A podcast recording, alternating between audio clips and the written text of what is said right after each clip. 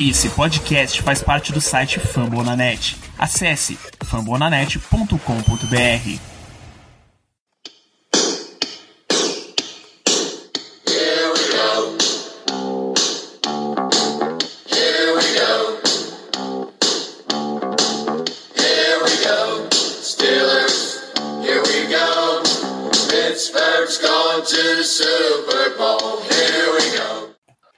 Muito bem, pessoal, estamos começando mais uma edição do Black Yellow Brasil Podcast, programa de número 189 desse seu podcast aqui sobre o Pittsburgh Steelers para todo o Brasil, direto de fambonanet.com.br, do Spotify, Apple Podcasts, do Google Podcasts, do Deezer, ou deste banquinho onde estamos sentados na praça, olhando o horizonte, vendo o que pode acontecer, né? Sou Danilo Batista, host de volta para a apresentação deste programa e para a gente falar aí dessa, eu vou chamar de partida porque é o mais próximo que a gente tem, entre Steelers e Bills, semana 14, tenho a presença, o retorno de Melina Bortoluso. Tudo bem, Melina? Fala pessoal, boa noite a todos. Tudo bem na medida do possível. Esse é o espírito, Melina, esse é o espírito, é assim que estamos nesse momento, assim como Ricardo Rezende. Muito boa noite, chefia. O que é que você tem para o programa de hoje? Bom dia, boa tarde, boa noite a todos os amigos ouvintes. Sempre satisfação estar aqui de volta com os amigos da mesa e com os amigos ouvintes. Vamos lá falar sobre essa segunda derrota consecutiva do Steelers. Parece que a última vitória já vai fazer um, sei lá, um- uma, uma off-season inteira, dada o tamanho desempenho pífio dos últimos jogos dessa equipe, principalmente da unidade ofensiva. Eu agradeço muito por ter a oportunidade de ter uma voz aqui nesse podcast para poder desabafar, para poder tirar essa, essa, essa energia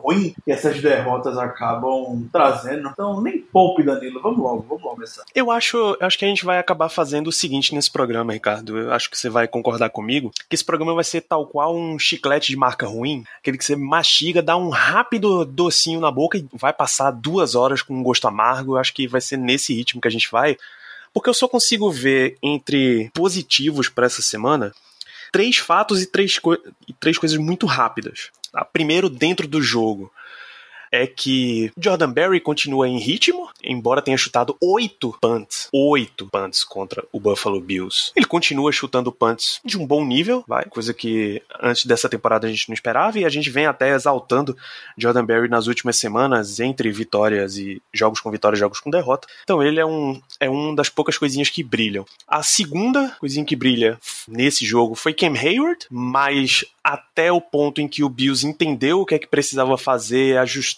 e parou Cam Hayward. E a terceira coisa é a classificação dos Steelers para os playoffs, que veio até mesmo antes de entrar em campo, então não tem interferência absolutamente nenhuma no resultado desse jogo. Se vocês quiserem tocar nesses pontos, vocês podem podem passar, senão a gente começa, a gente afina os instrumentos e vamos para corneta. Eu acho que tem mais uma coisa. A gente bateu o recorde de maiores, maior número de jogos consecutivos com pelo menos um sec.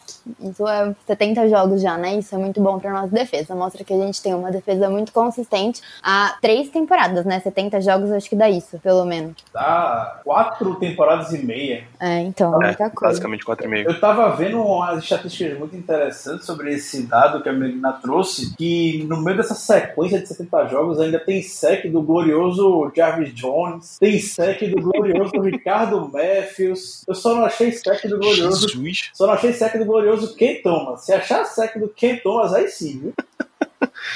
Porra, porra, bicho, é 70 jogos é muita coisa, cara. Tanta coisa já mudou dessa defesa, meu Deus. É muita coisa. E a linha ofensiva do, dos Bills ontem tava muito boa. Chegou um momento que eu até achei que a gente não ia conseguir fazer um sec, que tava difícil, mas a gente conseguiu. Nossa, nosso front seven é muito bom. Isso merece um parabéns aqui, um destaque positivo. Deixa até a corneta pra, pra NBC aqui, porque eu vi o gráfico de 69 sacks conseguidos, mas não teve o gráfico de 70. Pô, bicho, se só falta um sec, o time vinha 69 jogos conseguindo todo o jogo. Você tinha que ter a arte pronta, bicho. Não dava pra contar só com os 69, você tinha que mostrar a parte dos 70 também. Corneta aqui pra NBC também. Bom, é isso, gente. O Steelers está nos playoffs, mas vocês sabem como é que tá a situação nesse momento. Então a gente vai passar para lados negativos. Alguns ouvintes já destacaram e eu queria, queria que você começasse por esse ponto, Ricardo. A impressão que a gente tem assistindo do lado de fora, e o Daniel Trombeta, Luiz Tavares, principalmente, eles reclamam, é de apatia completa, é de que parece que o time morrer, não descansou e acabou falecendo no meio desse, desse turbilhão que foram as últimas semanas. Você tem essa impressão também? Como é que tá essa situação? Total, total impressão com relação a esse time que não contagia em absolutamente nada, desde aquela partida contra a equipe do Baltimore Ravens, passando pelo jogo contra o Baltimore, agora contra o Bills. Em nenhum momento a gente parece ter o momentum da partida do nosso lado. Tem alguns momentos que a defesa acaba surgindo, ontem teve interceptação, Ken Hayward chegando bem em cima do Josh Allen lá no início da partida e tudo mais. Tem Pick Six, Joe Hayden contra o Ray. Tem isso tudo, mas são flashes. Não, o time não aproveita muito bem desses momentos. Então, é, é para mim, é o grande ponto que, que mais me preocupa no time é isso. E ontem, de madrugada, na verdade, o Danilo mandou eu dormir depois que eu comecei a falar sobre isso. Parecia um devaneio. É, mas eu, eu, continuo com essa impressão quando eu vejo o, o replay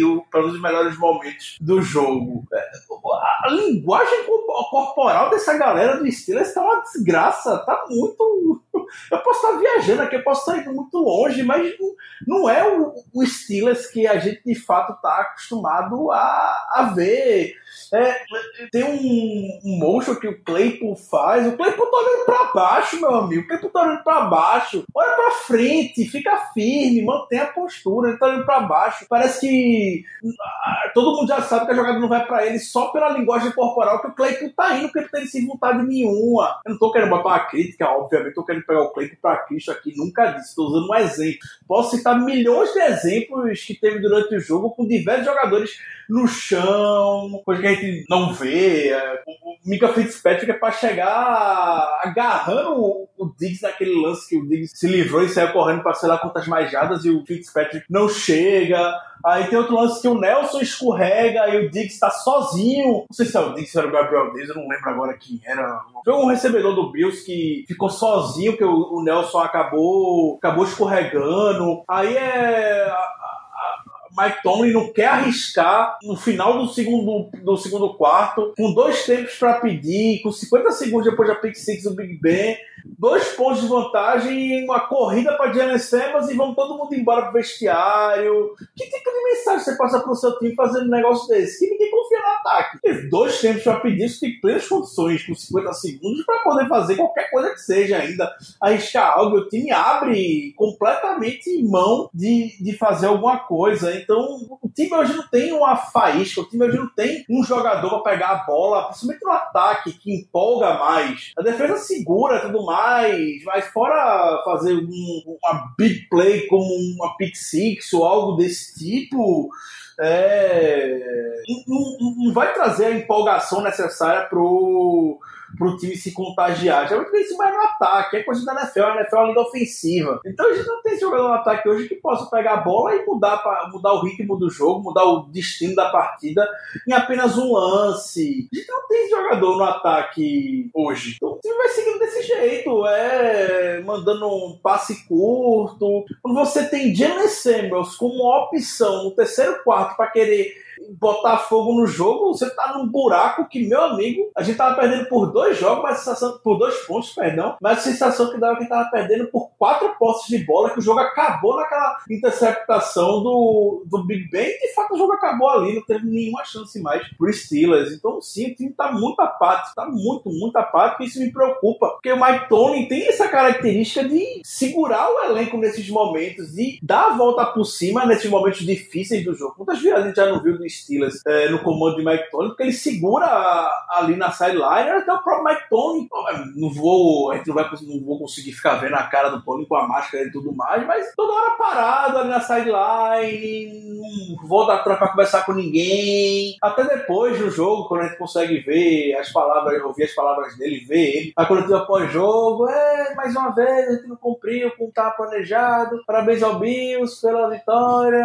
Vamos focar na próxima semana semana contra o Bengals. E se você fala na sua primeira vez, na terceira semana consecutiva, eu vi sangue nos olhos contra o Ravens. Depois o Mike Tolley tava, mas contra o futebol team ele já não tava. Contra o Bills ontem ele já não tava. Enfim, isso tudo me preocupa muito. Reproduz muito o que o Steelers é hoje. E é por isso que existe tanta terra arrasada. Ah, tá 11-2, tá nos playoffs. Mas eu não tenho, não consigo ter um- uma perspectiva de que esse time vá conseguir fazer mais algo na, na temporada. Isso contagia, contagia o time, contagia a torcida e aí tá aqui, sessão de descarrego, por mais uma semana, por não saber como é que o Steelers vai se portar na próxima. Eu tô com medo de enfrentar o Bengals todo desfalcado no próximo Monday Night. Aí, assim, é, a gente não tem mesmo um playmaker no ataque, igual o Ricardo falou, mas até pelo menos o último jogo contra os Ravens, a gente via vontade no ataque de jogar. A gente via, assim, raça do, pessoal que tava dentro de campo pra buscar um jogo. Buscou o jogo contra os Ravens, jogo super difícil em Baltimore, buscou aquele jogo no, contra os Cowboys, que tudo bem que a gente jogou super mal, mas a gente conseguiu pegar, buscar o jogo. Mas agora parece que a gente toma um touchdown e a, sei lá, a cara de todo mundo é de derrota. A gente aceita que a gente vai perder, tá?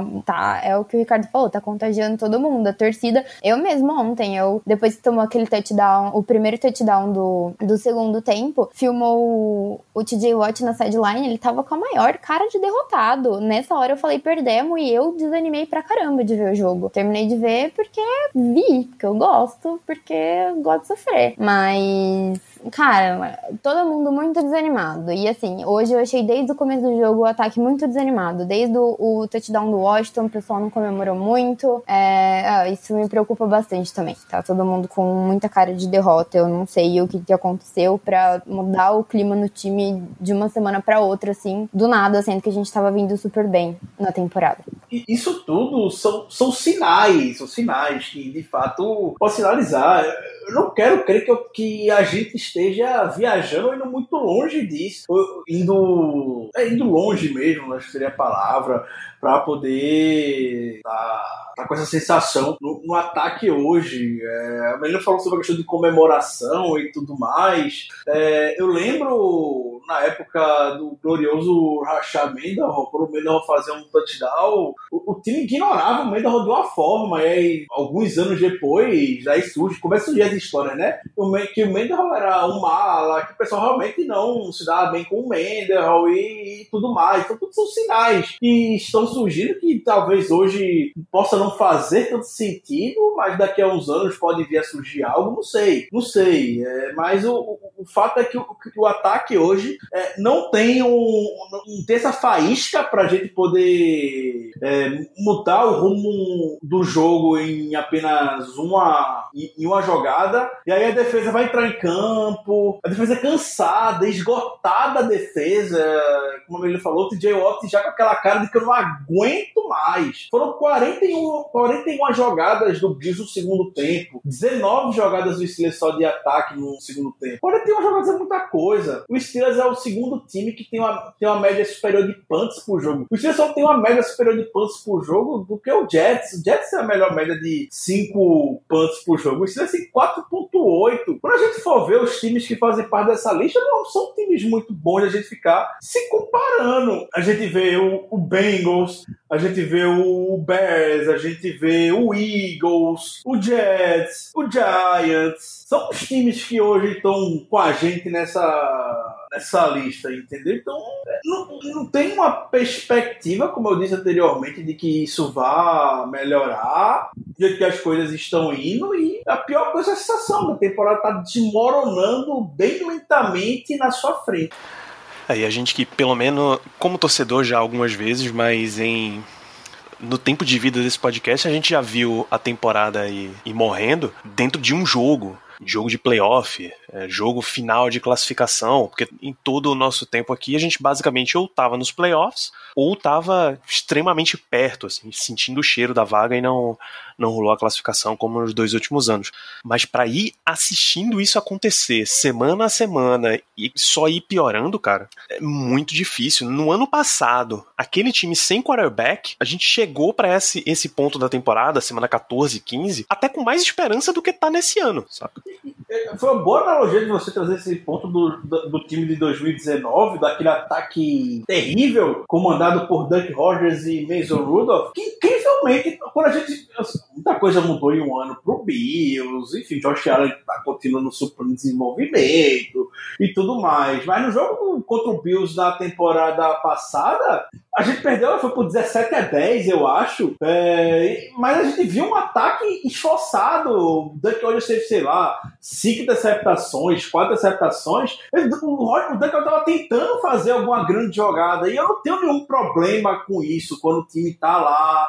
O Duck Rodgers tentando lançar ser interceptado. Eu sei que o Rodgers não vai lançar uma bola perfeita de 50 jardas para um touchdown, e ele tava arriscando para dar a melhor posição do time ganhar. Eu tenho problema com o time é, jogar assim. Eu não tenho problema quando o, o, Big Ben tá, tava lançando suas 50 bolas e o time tava ganhando. Eu não tenho problema com isso. Não se for perder, também não tenho. Até falei hoje de manhã no Twitter. Perder não é o problema, perder faz parte do esporte a gente vai perder, a gente sabia que a gente não ia ganhar essa temporada invicta, todo mundo sabia disso. Uma hora ia acontecer, os Steelers é o time a ser batido, era o time a ser batido na, na NFL até então, todo mundo queria vencer do, do Steelers. Uma hora isso acaba, acaba acontecendo. Não tem problema com a derrota em si. Eu tenho muito problema com a maneira como a derrota está acontecendo e como os atletas estão se portando no campo. Eu tenho milhões de problemas com isso. Eu tenho todo meu toda minha carga de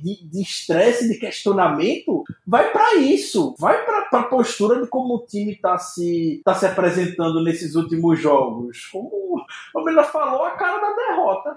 É, e aí chega no ponto, bicho, que qualquer pergunta que você, amigo ouvinte, tenha mandado sobre ah, o que é que dá para buscar no mercado, aonde dá para. Não adianta o Steelers está num ponto em que fundamentalmente nada vai funcionar. Porque toda a impressão que dá olhando de fora é que acabou o gás. Acabou o gás, de que acabou a vontade, de que enquanto tava 11-0, a vantagem estava sendo mantida, mas depois que perdeu a primeira, desabou tudo e qualquer resquício de coisa que estava funcionando não roda mais.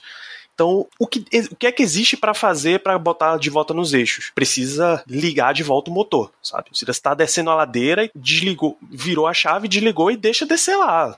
Nem aperta freio, nem mar, nem porcaria nenhuma. Só deixa descer e vê o que é que dá. E tenta sobreviver nessa história. Então, ou a chama acende de novo, e aí volta a ser curioso que Mike Tomlin nunca, teu, nunca teve esse perfil de deixar o time se governar por si só. Ele sempre foi o treinador dos jogadores, muito mais até do que de esquema ou coisa assim. Chega uma hora que não tem mais o que fazer a não ser isso, a não ser trabalhar o lado psicológico e de vontade.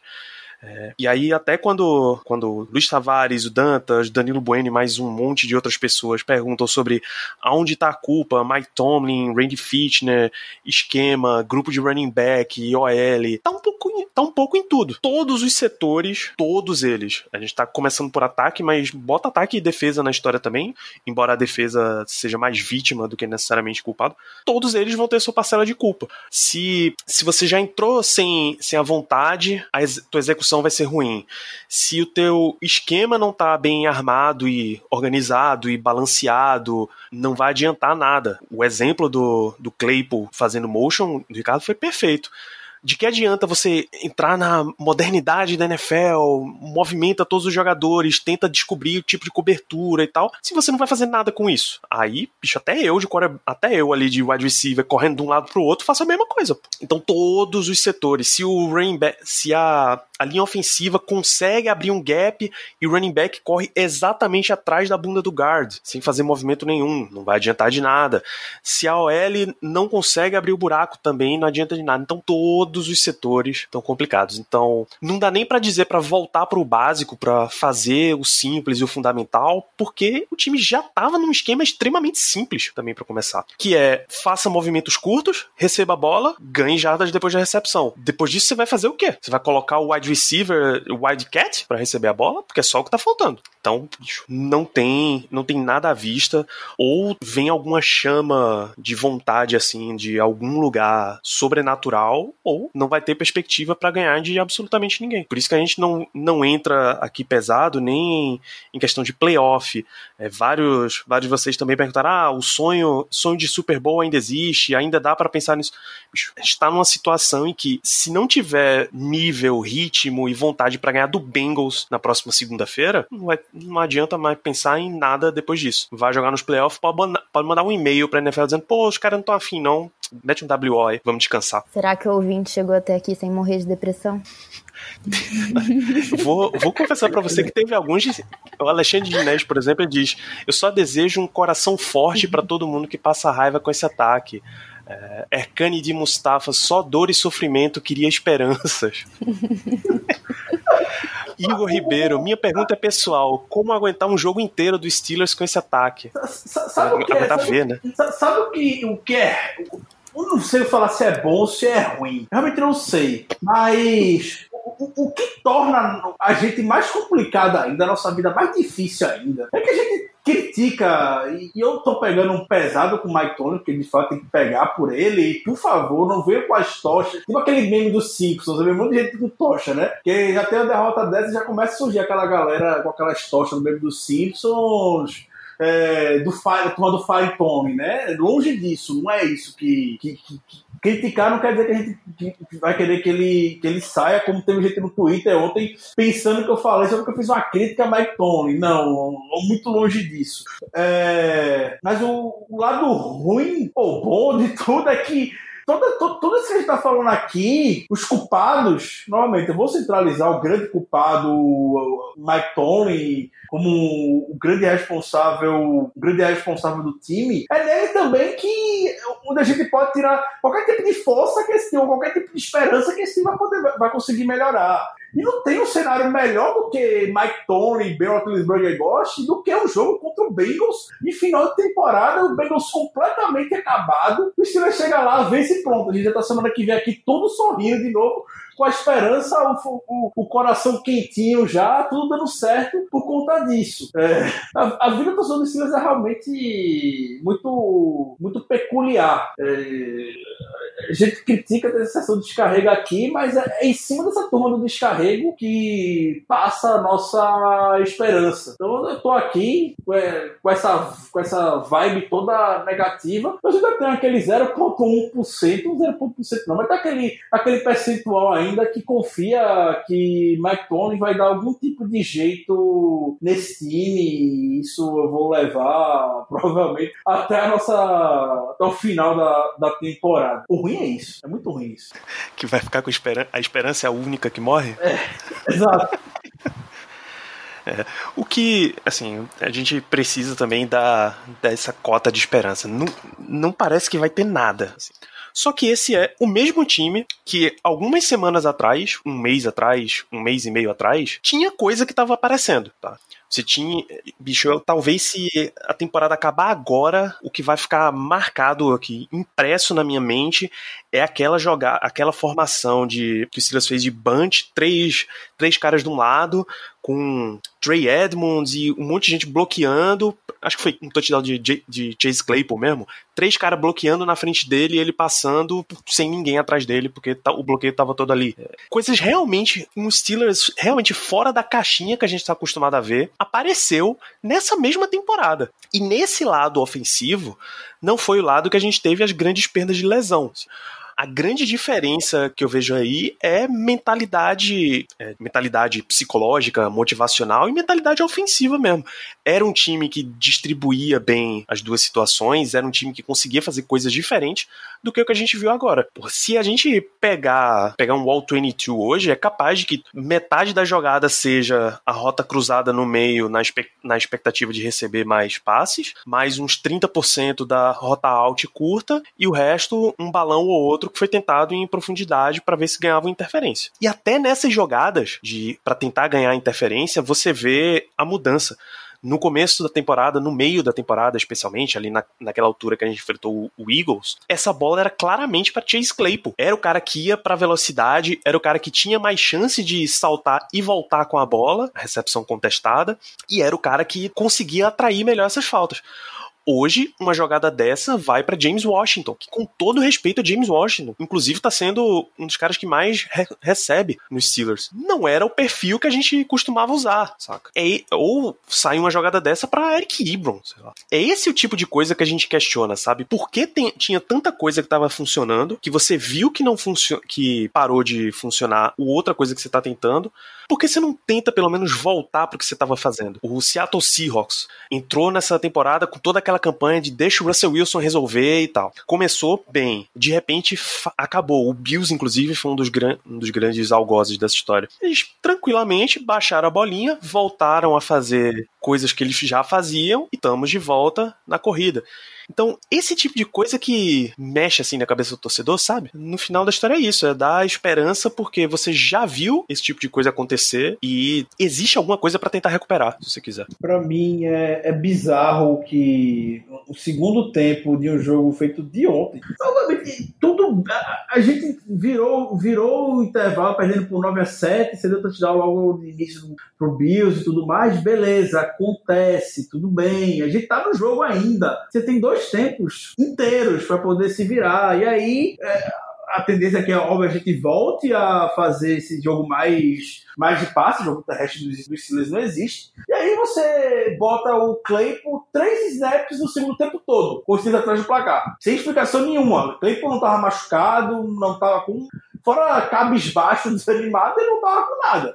Você bota Claypool em três snaps. E aí você tem Jalen Simmons como, como o running back. O, não vou nem falar running back, vai, para comparar dois proporcionais. Claypool e Simmons como grupo de skill position. Aí você bota Jalen Simmons como um dos, um jogadores que tem mais snaps no grupo de skill position da equipe. Não, não, tem uma, não tem uma explicação, não tem nada que sustente isso. Não tem.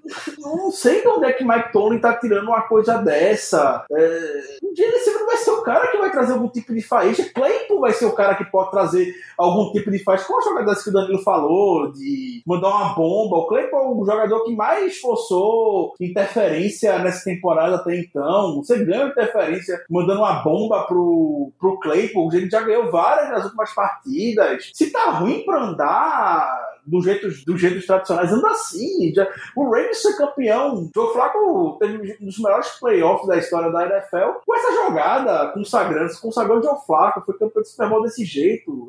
E é falso, não fala brincando, não. É, é, é, a maneira como o seu ataque pode andar. E o ataque andou assim nas últimas semanas já. É, então aproveita, você não vai tirar o seu, um, seu jogador talentoso para pôr um cara que não vai trazer nada em Jalen Simmons, entendeu? É, são decisões assim que você não entende.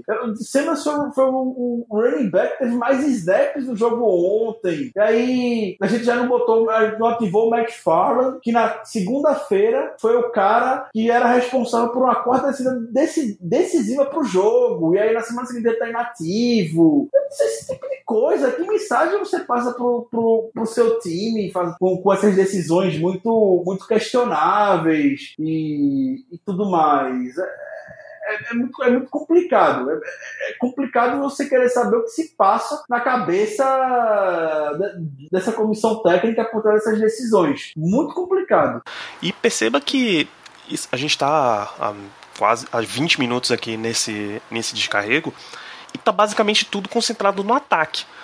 Porque eu não posso esperar que contra um time que está pegando fogo assim em alto nível, vem quente mesmo na temporada como o Bills, como a ascensão do Josh Allen, o Stephon Diggs, que estava todo esse nível, esperar que uma unidade que tá jogando cansada, porque entra demais em campo, já estava extremamente desfalcada. Dos quatro linebackers, eu tô contando outside e inside, o único que é efetivamente titular é TJ Watt. Você tinha Avery Williamson recém-chegado no Steelers e que tinha que ficar com o ponto, porque não tinha mais ninguém nessa história para ficar. Jogando ao lado de uma combinação de Marcus Allen e Ulysses Gilbert, recém-voltado de lesão.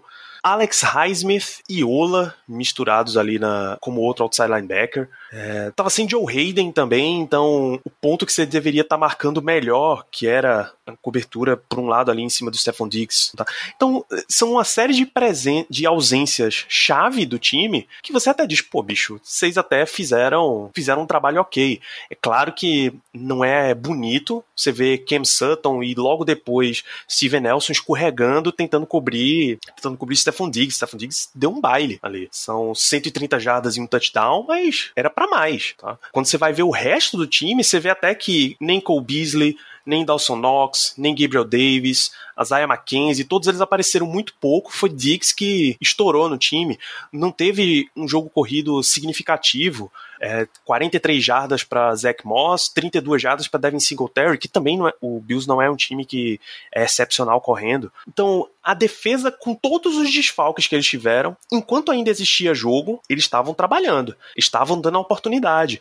Eles conseguiam os turnovers que o time precisava. Mas vem o turnover e nada acontece. Nada acontece, ó. 9h31, primeiro quarto. Josh Allen manda um passe longo, desvia com Cameron Hayward e Mike Hilton intercepta. Um, dois, três, punt. Então a defesa faz a grande jogada, coloca o time em condições e a chance é absolutamente desperdiçada. Isso aconteceu mais, mais durante o jogo. Cam Sutton recupera um fumble no segundo quarto, 9h42 do segundo quarto. Essa saiu touchdown, mas também porque eles já recuperaram na linha de 30.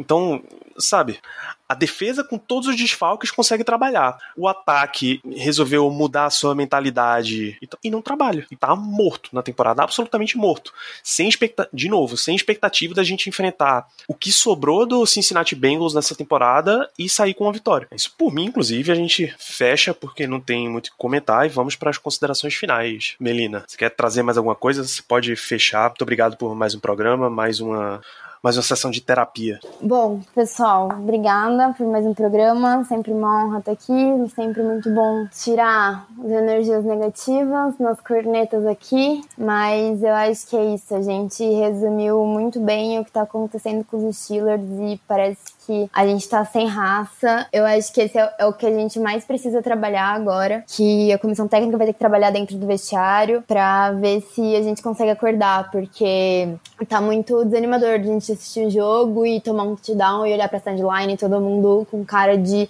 ok, perdemos, aceitamos. É, isso é coisa que a gente, torcedor, faz para tentar fazer uma zica reversa, não é o que um, que um jogador que tá lá dentro de campo precisa fazer. Mas eu acho que é isso, tentando dar uma visão um pouco positiva, assim. Eu gostei da nossa defesa, eu tava esperando menos com o ataque do com o ataque que os Bills têm e com todas as lesões que a gente tem, que vocês falaram, a gente tá nossos linebackers estão todos machucados. Eu tava esperando bem menos, eu achei que foi bom. Tudo, tudo bem que a gente teve um apagão no terceiro quarto da defesa e o nosso ataque não é bom o suficiente para correr atrás do prejuízo, mas eu achei melhor do que eu tava esperando. E também para dar um pouquinho de luz no fim do túnel, a gente tem um jogo relativamente fácil na próxima semana e vai ser muito importante pra gente ganhar e ganhar com bastante pontos diferentes para ver se dá uma animada nesse time, porque depois disso é só pedrada de novo. A gente pega os Colts, que tem uma defesa muito organizadinha, a gente tem, a gente pega Brown, que provavelmente vai ser a, a, a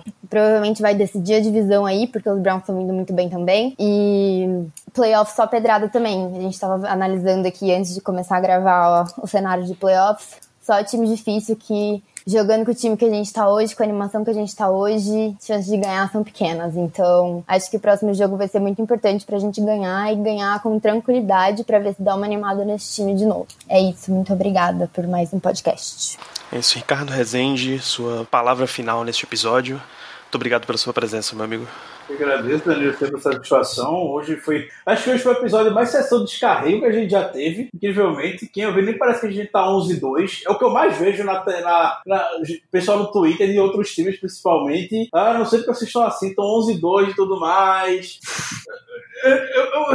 Eu, já tive sensações melhores quando, quando, quando tava 8-5 na temporada passada. Já tive, já tive campanhas piores e com sensações muito melhores do que eu tô hoje em dezembro. É e, e, por sinal, já, já, ou é a terceira ou é a segunda temporada, vamos dizer que é a terceira temporada consecutiva que o Steelers ele não consegue se sair bem em dezembro, coisa que era muito marcante da era Mike Tony. Mike Tony tem até aquela frase famosa de foi lá em 2000, 2009, 2008, falando ah vamos uh, unleash hell in December, vamos vamos liberar tudo que a gente tem em dezembro e chegou dezembro, mais uma derrota que que a gente que a gente tem. É, e, e, a consideração final que eu vou deixar, quem acompanha nosso podcast sabe que eu não gosto disso, não sou entusiasta. Eu também não sou muito fã de ser aqueles caras chatos é, para ficar comparando jogador antigo com o jogador que tem hoje. Cada um tem seu mérito é, e tudo mais. Eu não gosto de ficar comparando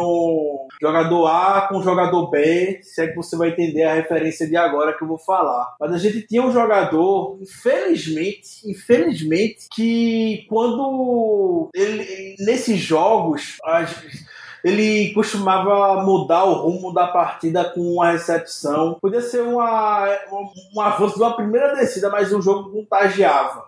E, e hoje a gente não tem mais esse tipo de, de, jogador.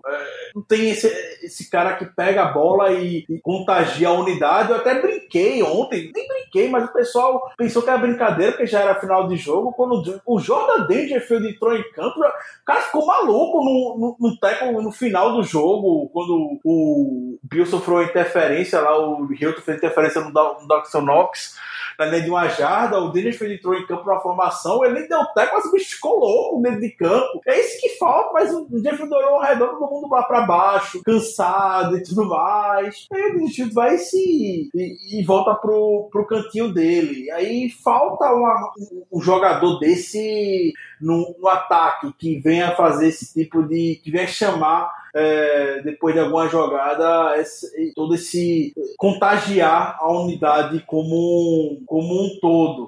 É, hoje a gente não tem esse tipo de jogador e diria que a régua do Steelers para esse tipo de, de, jogador, a gente tinha aquela famosa Young Money Crew, formada por, pelo, pelo ex-Clube 84, Mike Wallace e Emmanuel Sanders. É, que levou o Steelers para Super Bowl, o Steelers foi para o Super Bowl há 10 anos assim, com esses três, com esses três jovens wide receivers e o, e o Hines Ward, o Rick Miller lá ajudando o, o, o Big Ben, a gente viu o Mike Wallace com temporada de mais de, de mil jardas como o principal deep trick da liga e nem isso foi regra o suficiente para que o Steelers pagasse o Mike Wallace para um segundo contrato. Isso não foi régua. Então, a gente tem esse jogador hoje disponível entre os jogadores de skill position para ganhar o segundo contrato do Steelers, a régua lá em cima. Não sei, não tem. Não tem. A gente viu o Bills pagando um caminhão de dinheiro pro Stephon Dix fazer o que o Stephon Dix fez. O Danilo falou, só deu o Stephon Dix. O Stephon Dix botou a bola embaixo do braço, quando o ataque do Bills não andava, vamos dar a bola para quem sabe jogar. Deu a bola pro Stephon Diggs, boas coisas acontecem quando você dá a bola pro seu principal jogador de ataque. Aí, Stephon Diggs mais de 100 jardas, acho que mais, quase mais de quase 30% das jardas do ataque do Bills foi no Stephon Diggs. O Steelers tem esse jogador hoje? Não tem. Não tem. A gente vai ter uma. Como isso foi até uma, uma fortaleza do time, que bem até chamou, chamou a atenção durante alguns momentos de temporada. Tem jogadores que não são nem um pouco egoístas, jogadores bons, bons jogadores que podem lá estar tá cumprindo o seu papel. Se o jogo tiver caminhando bem, a gente vai sair bem na partida. Mas se a gente passar por alguma dificuldade, começar os jogadores errarem, drop e tudo mais, a gente vai ficar num buraco sem fundo. É isso que está acontecendo. Então, são, são, são coisas que faltam hoje no, no, nosso, no nosso ataque que trazem de fato toda essa, essa preocupação. É, e vamos torcer, né? Novamente, nada melhor do que um, um jogo de, de EFC Norte contra o Bengals fora de casa. Um Bengals completamente desfalcado. É, para a gente poder recuperar um pouco da nossa moral. O tipo de jogo tá aí para a gente poder é, ousar, arriscar e ganhar bem para terminar a temporada, como, como ele bem falou, dois jogos complicados contra Colts, time muito organizado, e a equipe do, do Cleveland Browns. Então, vamos lá, são semanas que. Vamos terminar o ano tenso. Ao contrário de talvez o ataque dos Steelers, é para a torcida tá, um, tá bem tenso essa, essa, essa montanha russa depois dessas duas últimas derrotas. É, fica com a esperança de dias melhores que estão por vir. Grande abraço, pessoal, e até a próxima. E depois de muito tempo, com uma semana normal do Steelers, né, a gente pode voltar a ter o nosso no. Então a gente volta também com o terrão ao longo da semana. Fique atento é isso, fica na expectativa aí por mais, mais episódios do Black Yellow, expectativa por dias melhores nesse time, porque quando alguém perguntar pra você, nossa, mas por que, que vocês estão com essa, esse sentimento, esse gosto amargo aí? Tá 11 e 2, você diz, não, não, não. A gente teve uma temporada 10 e 0 e a gente tá em outra temporada 1 e 2, porque é essa a impressão total que tá passando.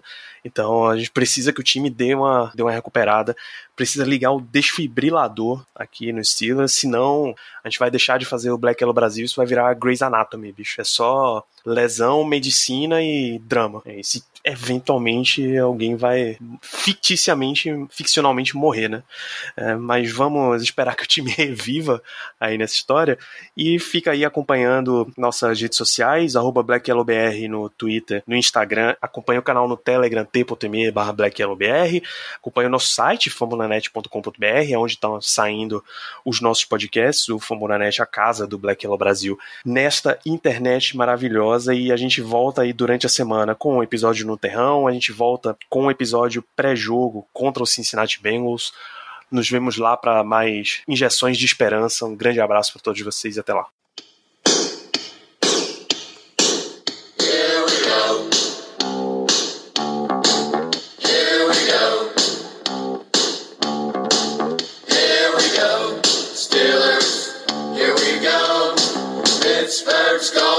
Super